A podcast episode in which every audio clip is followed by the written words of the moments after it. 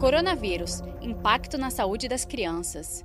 Esses bebês que nasceram com a doença, digamos assim, adquiriram a doença logo pequenininhos, eles não nasceram com ela, quer dizer, eles não foram infectados ainda no útero da mãe.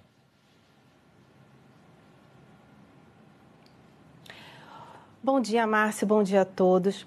É, tudo leva a crer que não. Não há nenhuma evidência de que haja transmissão vertical do vírus. Quer dizer, não há nenhuma evidência até o momento, é, fora um, determinado trabalho chinês, mas em outros, em outros locais é, nos Estados Unidos, trabalhos é, em Londres, nenhuma, nenhum trabalho evidenciou que haja transmissão vertical. Quer dizer, a mãe passar o vírus, a mãe portadora da Covid, passar o vírus para o bebê intraútero no momento do parto e nem durante a amamentação, aleitamento materno. Então, acredita-se que essas crianças tenham pego o vírus, a Covid-19, do mesmo jeito que é, as pessoas transmitem entre umas às outras, pelo contato da via aérea superior da mãe infectada, porque a mãe ela tem um contato muito íntimo com o bebê está todo momento com o bebezinho no colo, amamentando. Então, a mãe muitas vezes está respirando em cima daquele bebê e pode passar para o seu bebê recém-nascido. Então, acredita-se que a transmissão seja dessa forma.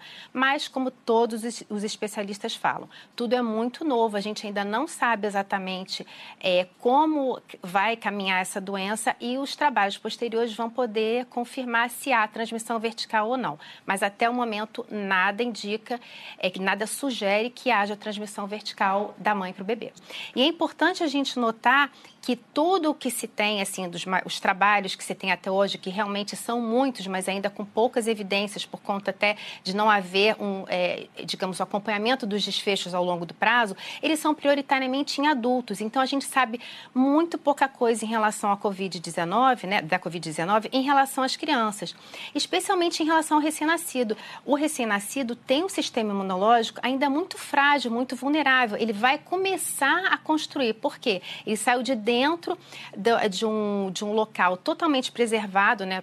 bastante preservado, que é o, o organismo materno, o útero materno, e está vindo enfrentar é o contato com o mundo exterior. Então, toda uma série de vírus, de micro-organismos, é, é tão, a criança está sendo exposta a toda essa série de vírus e de micro-organismos. Então, o sistema imunológico dele começa a ser ativado a partir do nascimento, de fato.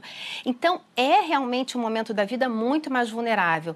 Então, é muito importante as mães, os pais terem essa consciência de estarem é, preservando esse bebê, especialmente nos primeiros 30 dias de vida, mas especialmente até os 2 a 5 anos de vida. Porque Agora... a gente não sabe como a Covid-19 vai evoluir nas nossas crianças. Desculpa, eu quase cortei a senhora, doutora Lilian. Agora, falando das crianças em geral, é, é muito deve ser muito difícil reconhecer um sintoma de uma Covid-19 nas crianças em geral. Nariz escorrendo. Criança está sempre com o nariz escorrendo, ainda mais nessa época do ano que, as, que o frio começa a chegar em alguns pontos do país. É, é complicado, né? Com certeza. O diagnóstico das síndromes respiratórias agudas, das síndromes gripais, elas são já muito difíceis. É, já, já é difícil. É difícil a gente diferenciar um, um resfriado comum por um, um rinovírus, um vírus sensicial respiratório ou uma influenza quando o quadro é brando. Quando o quadro evolui de uma forma mais grave, é mais difícil. Então, é, é importante a gente entender que a Covid-19 ela vai coexistir com todas as outras viroses que começam a aparecer mais nessa época do ano. Então, elas vão, vão, estão, vão estar se apresentando simultaneamente.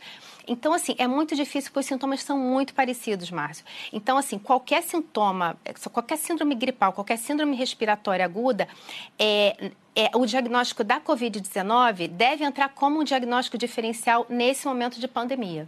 Saiba mais em g1.com.br barra coronavírus.